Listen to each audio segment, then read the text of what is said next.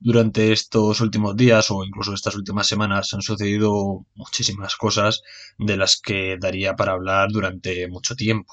Sin embargo, no he encontrado ningún tema del que me pueda empapar totalmente para traer un podcast exclusivo sobre, sobre ese hecho o sobre ese tema. Así que he decidido hacer un podcast un poquito más mm, dinámico, hablando de varias cuestiones. Sí que muchos de vosotros y lo que os más interesa o lo que más os preocupa ahora mismo es el tema de Rusia y Ucrania y lo que está sucediendo y tal y cual.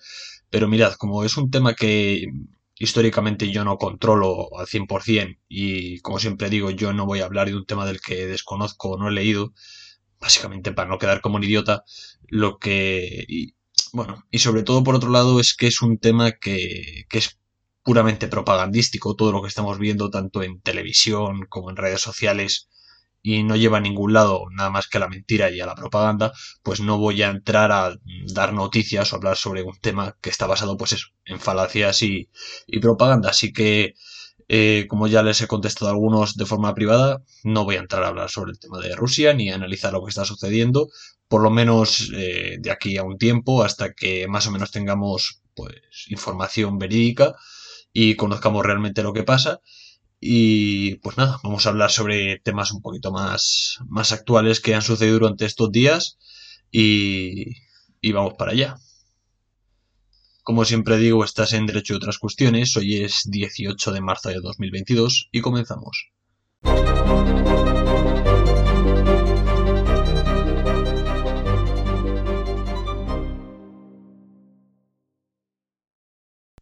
Y el primer tema del que vamos a hablar es un tema que ha dado pues mucha, ha generado mucha controversia, la verdad, que es el tema de los 20.300 millones de euros que se van a destinar al Ministerio de, Igualdad, el Ministerio de Irene Montero, pues para políticas feministas.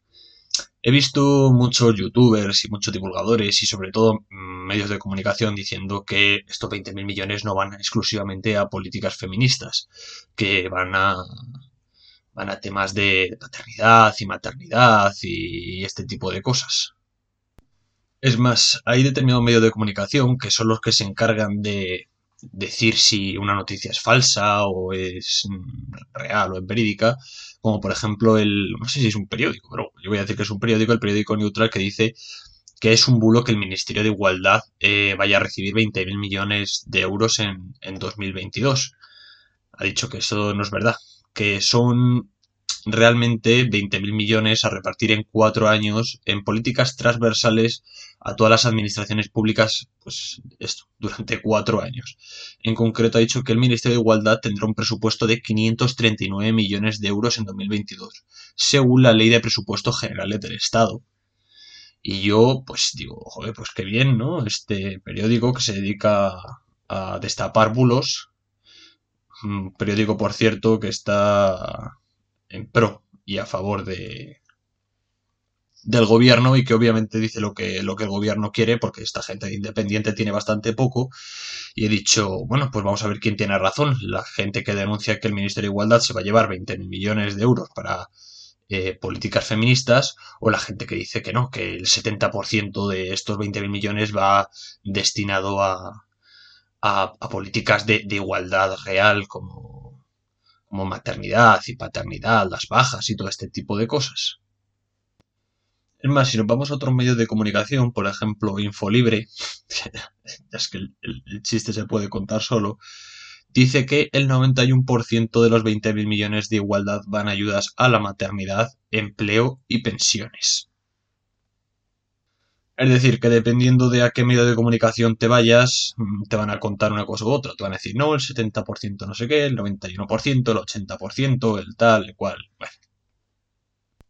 Bien, pues si nos vamos directamente al Ministerio de Igualdad y vemos mm, los datos que, hay, que, otorga y que deja ver a los ciudadanos eh, cuáles son estas medidas y en qué se va a emplear el dinero, el Ministerio de Igualdad. Lo estoy leyendo ahora mismo, lo tengo aquí enfrente para, para no equivocarme.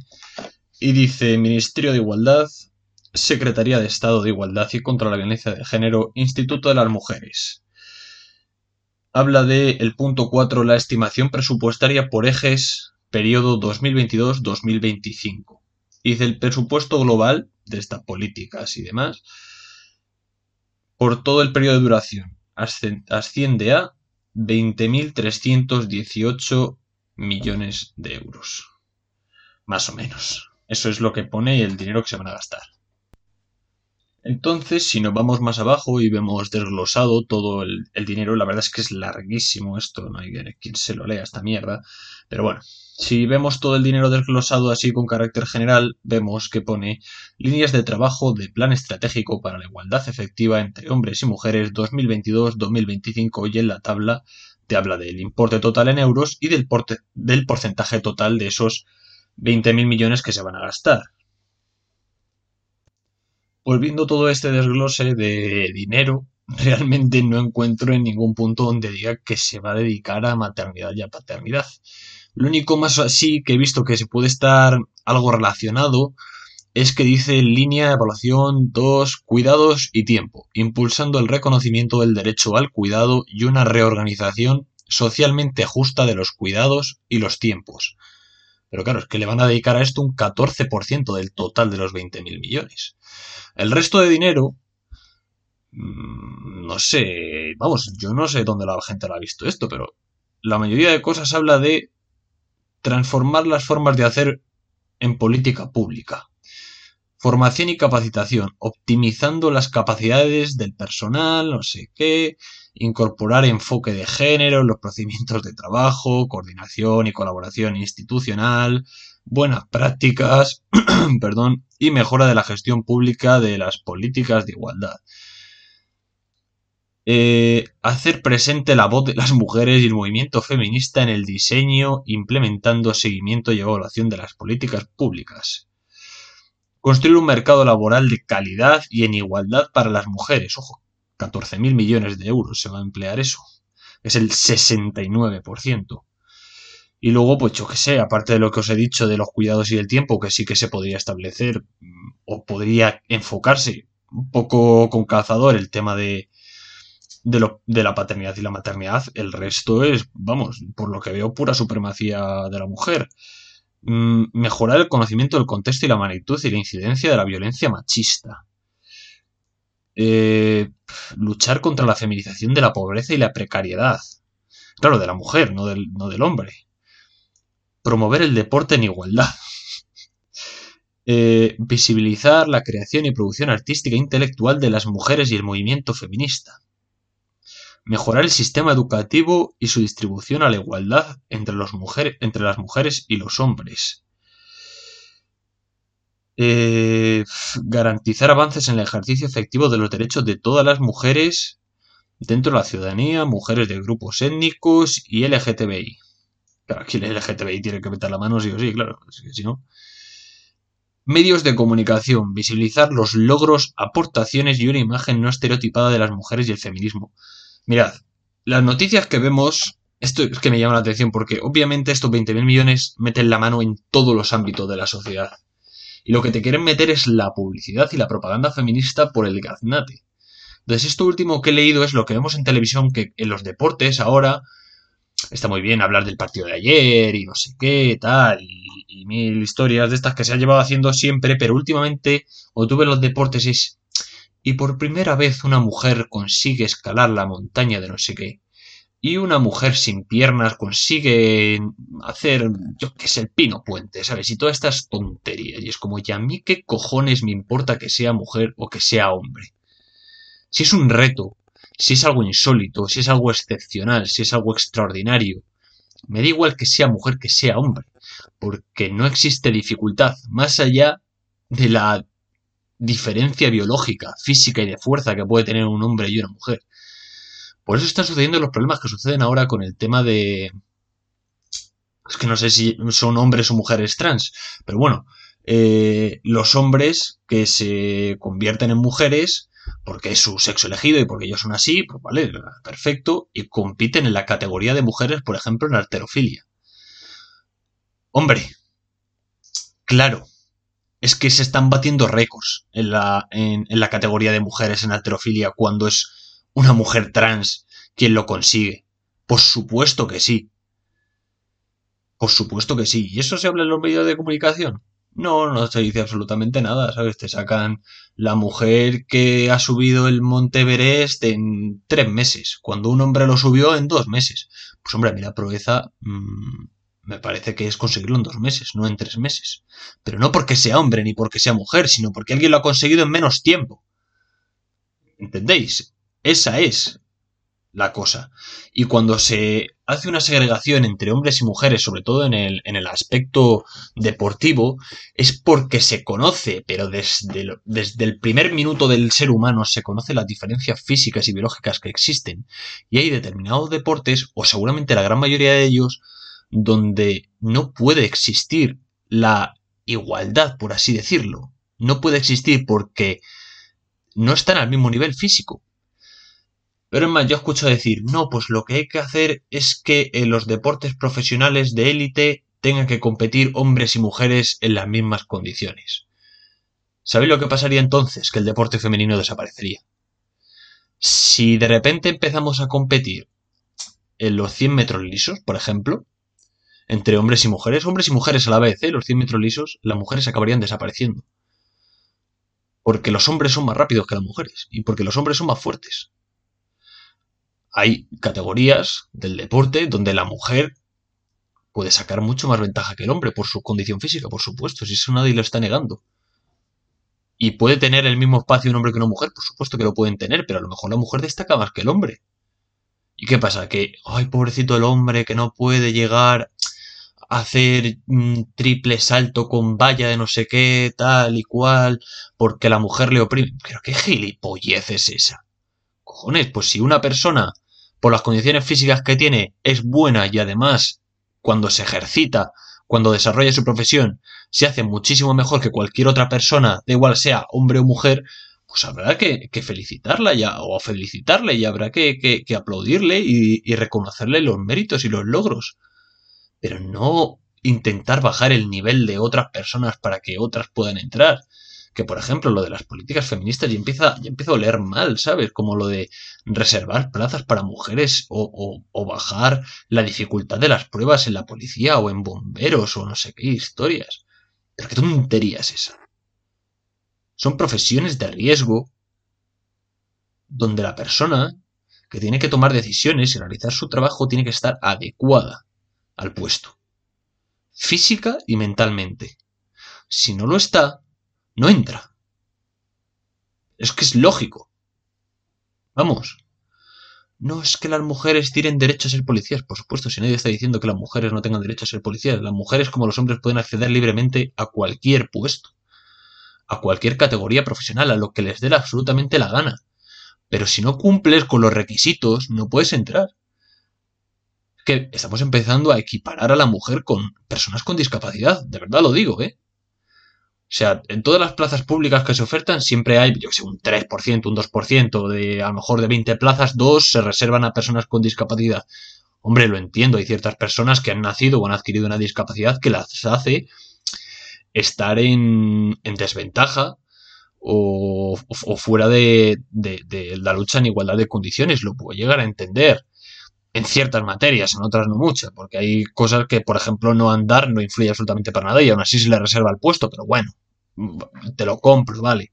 Pero una mujer, por ejemplo, yo que sé, desarrollar, por ejemplo, ser técnico de prevención de riesgos laborales. ¿Qué dificultad tiene una mujer respecto a un hombre para poder acceder a ese puesto de trabajo? ¿Es que la mujer tiene algún tipo de discapacidad por ser mujer? Yo creo que no. Yo creo que por lo menos intelectualmente depende de la persona, no depende del género, que yo sepa si no se ha demostrado otra cosa.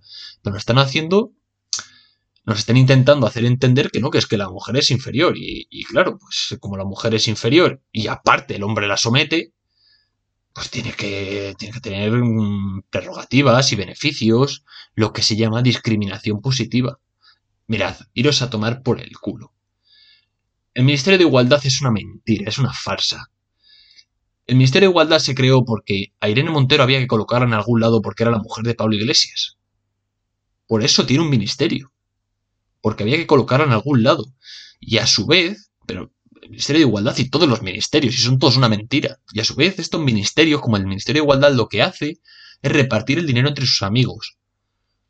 Y sacar el máximo rédito y explotar lo máximo esa institución para enriquecerse y no tener luego que depender económicamente de algo, porque ¿dónde va a ir esta gente que no ha trabajado nunca y tiene un currículum de mierda? Si ahora mismo ningún chaval de nuestra edad que tenga dos másteres y una carrera puede acceder a un trabajo digno, lo va a hacer esta señora o este señor. Cualquiera de estos, que no ha trabajado en su vida, que lo único que han hecho es chupar un culo para poder llegar lo más alto posible. Y establecerse allí. Pues hombre, claro, luego esta gente no quiere abandonar su puesto lógico y tendrá que justificarte su trabajo, su trabajo entre comillas, de cualquier forma. Pero yo de verdad os invito a que leáis eh, los presupuestos que están públicos, están para todo el mundo y para leerse. Y que no os la cuelen los, los medios de comunicación que, chupan del bote del Estado, de tu dinero. De tu dinero.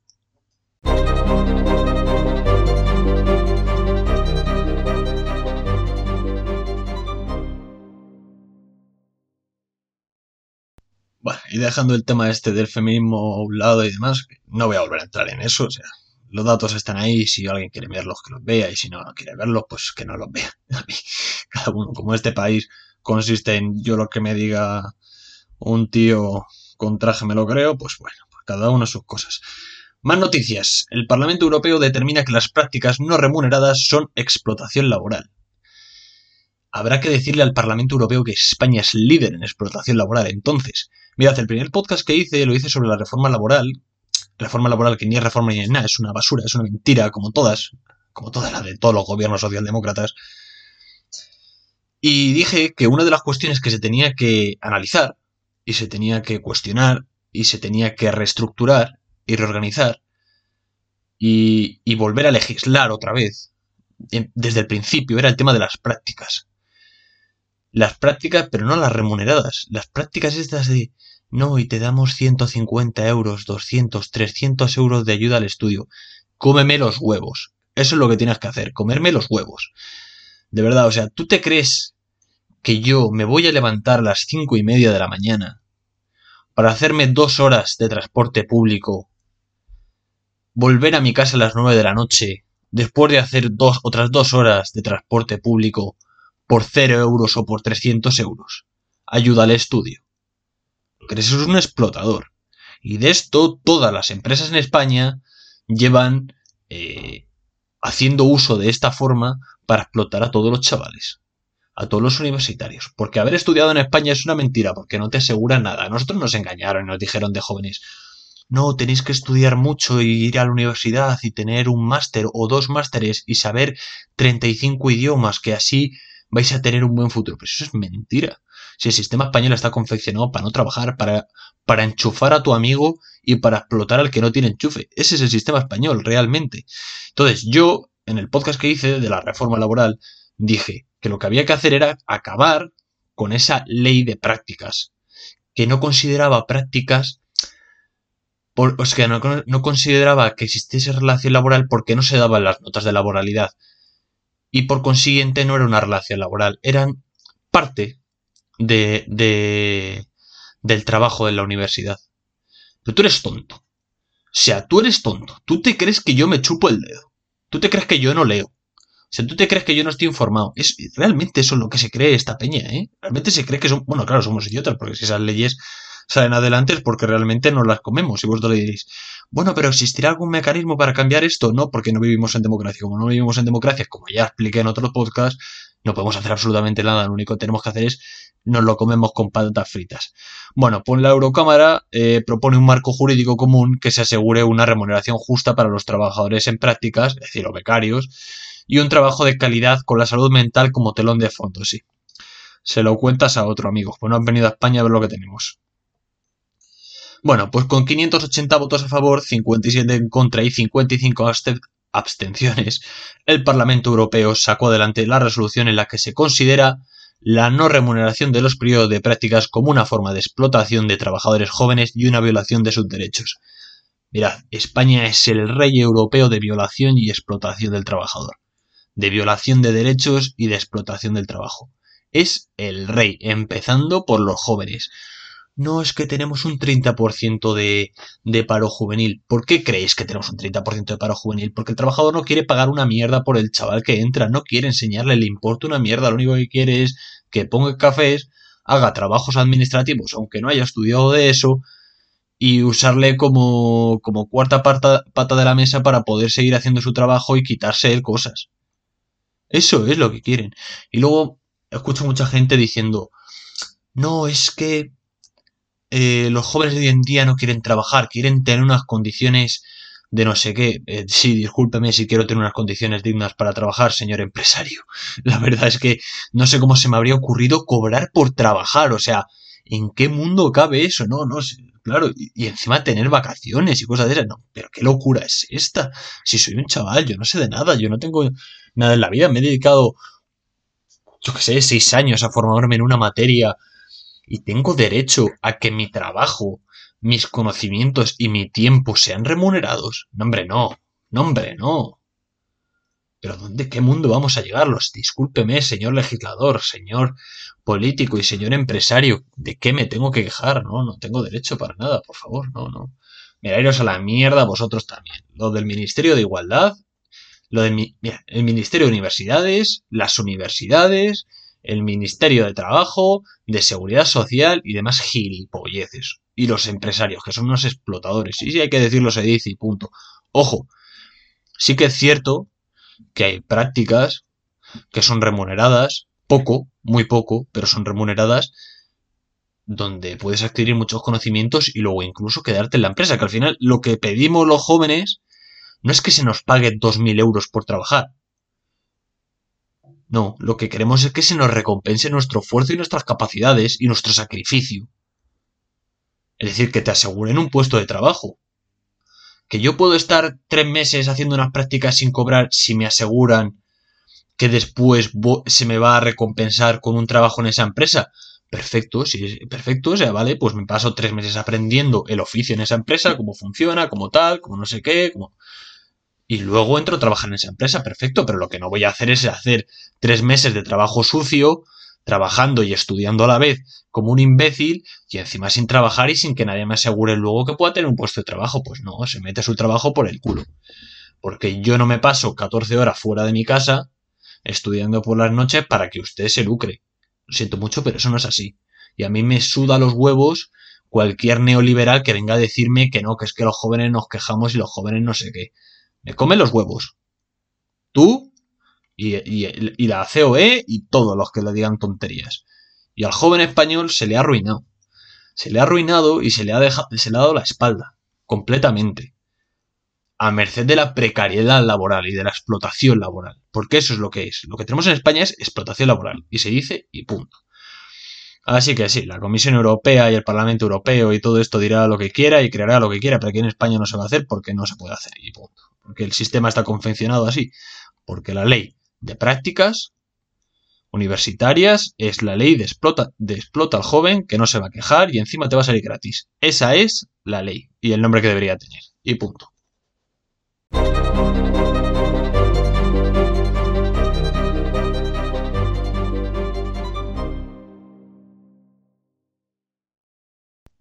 Bueno, pues dejamos el tema de las prácticas y todo esto porque la verdad es que me cabrea, me cabrea tremendamente. Luego te dicen que tienes que hacer sacrificios, ¿no? Te jode.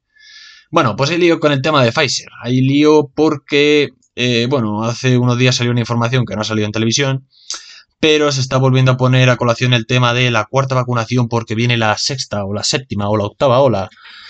Y claro, pues eh, Pfizer y demás, pues están en un momento en el que su cotización en la bolsa ha bajado y esa gente tiene que seguir amasando dinero. Claro, habría que preguntarle a Pfizer y a Moderna cuánto dinero han invertido en productos, en medicamentos y en, farmacología en la guerra de Ucrania para ayudarles económicamente. Habría que, porque claro, esta gente se preocupa mucho por tu salud. Lo único que quieren, señores, es hacer dinero a base de que te pinches lo que sea. La pandemia les ha venido que ni pintado. Entonces, pues nada, ha salido una serie de información que os voy a contar a continuación para, para que flipéis un poco. Bueno, pues resulta que una trabajadora de, eh, Ventavia, que es una empresa de investigación que ha participado junto con Pfizer en las pruebas y en los ensayos de la vacunación, asegura que ha habido fallo, algunos fallitos en, en las pruebas y que Pfizer ha usado datos falsos en el estudio para probar su vacuna. Es decir, ha falsificado documentación para sacarla adelante. Bien, pues eh, aún así, y esto yo lo he seguido muy de cerca, pero no se ha hablado sobre ello porque ningún medio de comunicación lo saca. Principalmente porque cotizan en bolsa junto con Pfizer y Moderna en BlackRock y claro, pues no van a ir en contra de sus propios intereses, por si no lo sabíais. Bueno, pues durante los últimos meses las farmacéuticas, las eh, más importantes y los medios de comunicación han intentado evitar que Pfizer eh, o que se conociese que Pfizer había falsificado sus ensayos clínicos en la vacuna del COVID. Pues bien, en el mes de enero o febrero más o menos, eh, algunas asociaciones de médicos, muchas de ellas que han intentado ser silenciadas, otras no lo han conseguido, eh, han denunciado una situación irregular en la vacuna. Ya sobre todo no a nivel del ensayo clínico como tal, sino los efectos secundarios que tienen y que no quieren asociarse a la vacuna, sino que se asocia a otro tipo de cosas. Pues eh, Ventavia, como he dicho antes, que es una compañía de investigación clínica que ha colaborado con Pfizer, ha recabado todos los datos de expedientes y demandas posibles para ponerlos en conocimiento de un juez en Estados Unidos y que éste tomase cartas en el asunto. Y continuamos con esto. Hay bastantes organismos que pedían a, la FDA, que, pues, que es la Federación del Medicamento o algo así en Estados Unidos, muchos organismos y muchas celebridades habían pedido que se publicase todos los ensayos clínicos realizados con todos los efectos secundarios que se habían reportado. Es decir, que todo lo que se había hecho, toda la experimentación y demás, se pusiese y se manifestase de forma pública, que hasta ahora no se había hecho. Por si no sabéis, esto solo puede pasar en Estados Unidos. En Europa no ha pasado porque el contrato con Pfizer y Moderna sobre las vacunas eh, está clausurado, es confidencial. No sabemos realmente cuánto dinero se ha invertido, no sabemos en qué condiciones, los ensayos clínicos, eh, bueno, pues también son confidenciales, esto es real. O sea, pero bueno, afortunadamente en Estados Unidos, de la que siempre me quejo, porque no, es que tenga eh, mucha admiración por Estados Unidos, pero a veces hacen las cosas bien y esta vez pues hay que reconocérselo. Pues resulta que lo que se ha denunciado es que los participantes estaban colocados en un pasillo después de la vacuna y que no se les controlaba por el personal clínico que tenía que controlarles. Había una falta de seguimiento de los pacientes que experimentaban eventos adversos se informó de las desviaciones del protocolo, las vacunas no se almacenaron a las temperaturas adecuadas, que si no sé si os acordáis del coñazo que dieron con que no es que la vacuna tiene que estar a no sé qué temperatura y solo existía un frigorífico de esos y estaba en el País Vasco y luego de repente ya la vacuna ya se te la ponían a, como el agua, pues a temperatura ambiente del grifo directamente y de eso tampoco se habló, pero bueno. Eh, había muestras de laboratorio mal etiquetadas y la selección del personal de Ventavia que tenía que informar de estas situaciones se eligió eh, por parte de Pfizer. Es decir, el personal que tenía que informar lo eligió a dedo Pfizer para que dijesen por lo que Pfizer quería que se dijese. Pues un juez de Texas al que se lea, o de Texas, como queréis decirlo, yo que sé, que hay mucho tonto por ahí diciendo, no, se dice Texas, no, se dice Texas. Bueno, bueno, me da igual cómo se diga, Texas o Texas.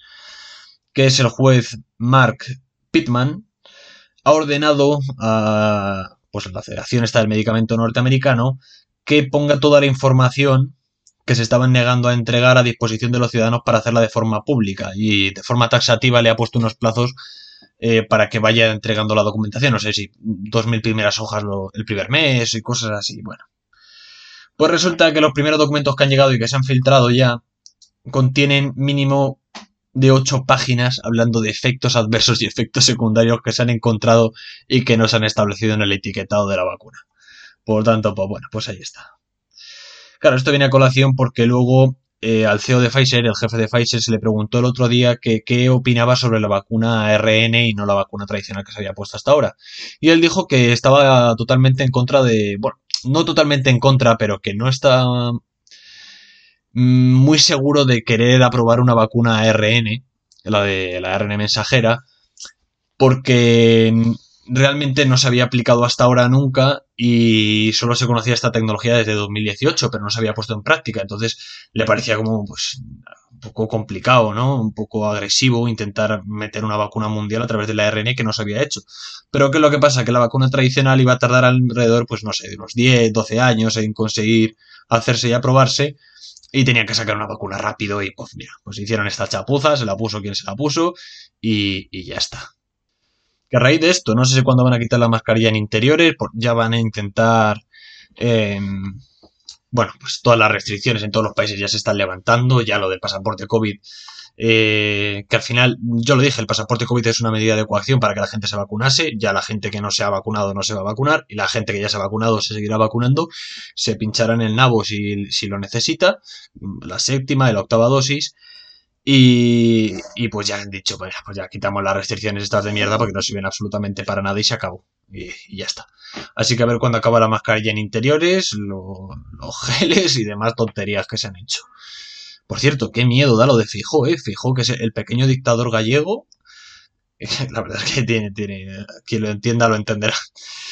Que este señor que veranea con narcotraficantes y demás allí por Galicia, que quiso imponer la vacunación obligatoria en Galicia y se lo echaron para atrás, ahora sea el líder del, del PP. O sea, si el PP gana las elecciones, vamos a tener a un, a un potencial dictador totalmente. Qué bien, qué suerte tenemos. La verdad es que nos metemos en Málaga para entrar en Malagón y de mal en peor. Es maravilloso. La verdad es que este país es, es impresionante.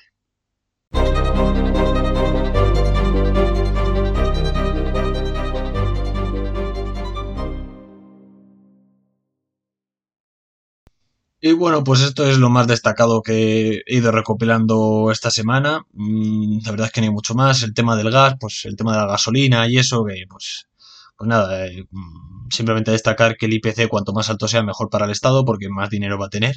Y como sabéis, pues mantener los chiringuitos que tenemos montados eh, pues es caro, es bastante caro. No tenemos el gasto de gilipolleces que tienen otros países europeos, aunque también las tienen. Pero bueno, aquí pues este es, el país del enchufismo y de déjame un ministerio de estos guapos, a ver si puedo colocar a mi primo. Y poco más, eh, alguna cosilla así que he ido mirando que tenía eh, en relación con el gas y el petróleo, que sepáis que España tenía reserva de petróleo para 60 o 70 años, bueno, de petróleo no, perdón, de gas natural para 60 o 70 años, que es el país con más regasificadoras de Europa y el país donde más alto está el gas. ¿Eh? Porque, claro, como los alemanes no tienen una puta regasificadora, ni tienen ni puta idea de dónde sale el gas y dependen únicamente del gas ruso, pues los españoles y los italianos vamos a tener que pasarles el gas a los países del centro de Europa, porque somos muy amigos. Claro, eh, los alemanes van a pagar el gas eh, muy baratito, ¿eh? muy, muy, muy normal, mientras los españoles pues tenemos que, que morirnos, ¿no? Y no poner la calefacción, ni encender la luz, ni estas cosas, porque somos muy solidarios. Nos, yo decía el otro día Pedro Sánchez, ¿no? Nuestros compatriotas europeos. Mira, me parezco yo un francés lo que un chimpancé. Eso para empezar. Y ya con un alemán ni te cuento, ¿sabes? Así que que no me cuente mentiras. Bueno, es más, el otro día Pedro Sánchez anunció que la inflación, el IPC y todas estas cosas era culpa de la guerra ilegal de Putin en Ucrania. Ole tu huevos morenos ahí no nos podemos pegar un tiro.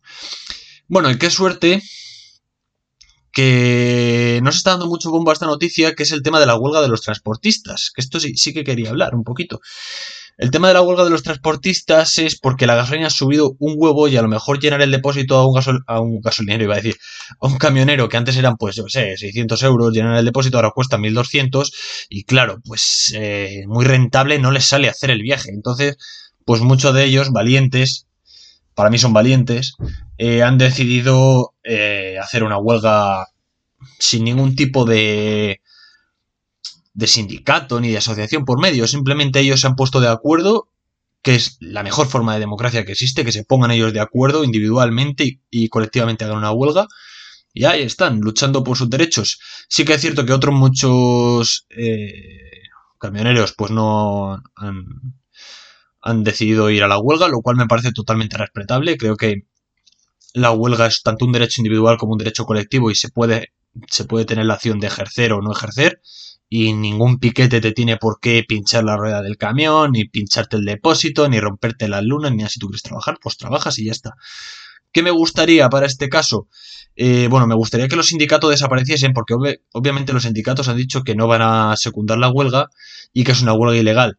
Claro, esto lo entendemos porque la señora Yolanda Díaz ha duplicado las subvenciones a los sindicatos y les va a dar 17 millones este año. ¿eh? Para que el señor Pepe Álvarez viva tranquilo y a gusto. Este señor, que por cierto es liberado sindical, no ha trabajado en la vida, pero sabe mucho de trabajo, te da mucha charla de trabajo, ¿eh? sabe muchas cosas de eso. Pero no ha trabajado nunca el tío, joder, qué crack. Y bueno, pues lo que espero de la huelga es que se sumen todos los camioneros, la máxima, los máximos camioneros que se pueda, y nos dejen a los supermercados y a los ciudadanos sin abastecimiento. Realmente es algo que espero y que tengamos que, que lamer madera para poder nutrirnos. Realmente lo espero. ¿Por qué? Porque es la única forma de luchar. Mirad, la ganadería y la agricultura y el transporte es de, si no lo más fuertes, eh, de los sectores más fuertes de la economía de España. Y desde que España entró a la Unión Europea y firmó la política agraria comunitaria y estas tonterías, porque en el, no, es que los franceses no podemos hacer tanto vino como los españoles, entonces pues nada, quemamos a los, a los campos españoles, ¿eh? para que los franceses y los italianos estén a gusto con el aceite y demás, gilipolleces. Fin, qué alegría pertenecer a la Unión Europea y ser europeo. Pues como este sector ha sido muy maltratado durante muchísimos años y se le ha ninguneado.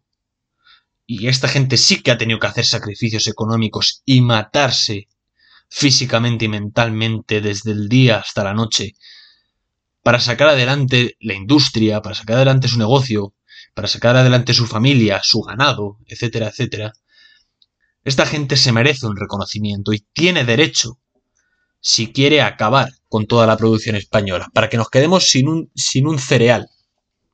Entonces yo personalmente lo que espero y lo que deseo es que esta situación cambie, que nos dejen de engañar, que vuelvan los precios a los que tienen que volver y no que tenga que comprarme un coche eléctrico si no puedo pagar la gasolina, que manda cojones decir eso, hay que ser muy idiota, pero muy idiota para decir semejante memez. Y, y en el caso de que esto no se solucione por las buenas, que se solucione por las malas que, no, que, en los supermercados haya desabastecimiento de verdad. Que haya un, un, tarrito de arroz únicamente para una familia y que lo pasemos mal. Eso es lo que deseo si no llegas a un acuerdo de forma amistosa. Eso es lo que deseo, porque es la única forma de cambiar las cosas. La única forma. Realmente lo deseo. Y luego hay una cosa de la que no se está hablando absolutamente nada, y es que un policía secreto son policías de secreta, de esto de, incógnito, que van ahí reventando manifestaciones, porque es a lo que se dedica la policía, que es a multar a vuelos sin mascarilla y a, y a reventar piquetes. Eh, le pegó un tiro a un huelguista, a un transportista, a un camionero, le pegó un tiro el tío. o sea, yo me río, pero la situación es increíble. O sea, ¿en qué país, en qué situación un policía le pega un tiro a un camionero. En una huelga. Y el tío iba de... Sec ¿Pero qué hace un policía secreta primero ahí? ¿Qué hace? Que no está uniformado. O sea, si quieres controlar que no haya violencia en una huelga, pues perfecto, saca a la policía y demás, pero uniformada, no que haya un loco, porque lo que es es un psicópata ese señor que tiene una pistola y encima va de secreto y le pega un tiro a un huelguista un camionero, un trabajador que está luchando por sus derechos, le pega un tiro y no se habla en las noticias de ello. Es increíble. O sea, en cualquier país hubiese, si llega a gobernar en este país el PP, la que se hubiese liado en las calles por esto hubiese sido gorda no lo siguiente. Pero bueno, como han pegado un tiro a un camionero ultraderechista, pues no importa tanto. Pero vamos, a mí me parece deleznable. O sea, yo no, no tengo simpatía por la policía, nunca la he tenido y nunca la voy a tener me parece lo que son, que es el brazo armado del Estado, y no están para cumplir, por ellos dicen, no estamos para cumplir la Constitución y respetar las libertades y derechos de los españoles y, y, y super friendly. Eh, no, lo que sois es unos mandados del señor Marlasca o del gobierno de turno y va a palear a quien va a pelear cuando se lo dicen. Eso es lo que hace un policía y un guardia civil.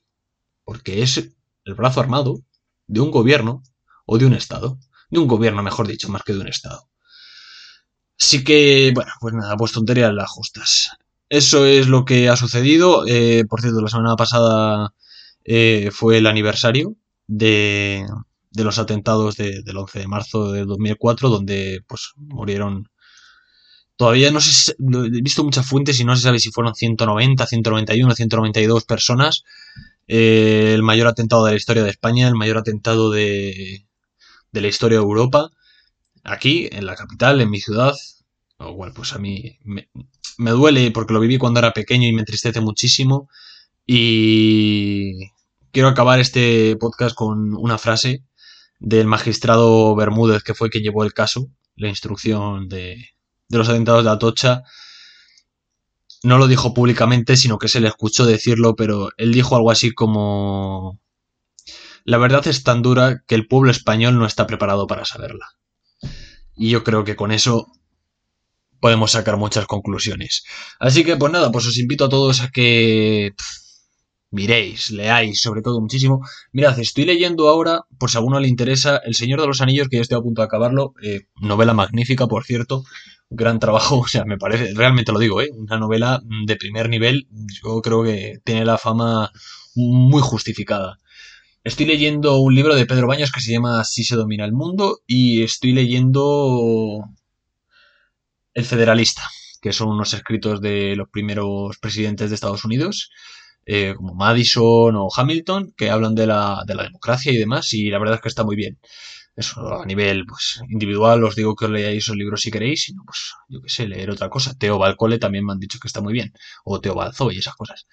Así que, pero leed, por favor, leed y estudiad y, y no os fiéis y apagad la televisión, que es lo que mejor podéis hacer. Apagad la televisión y no escuchéis a ninguno de estos idiotas. Eh, nos vemos en el próximo podcast.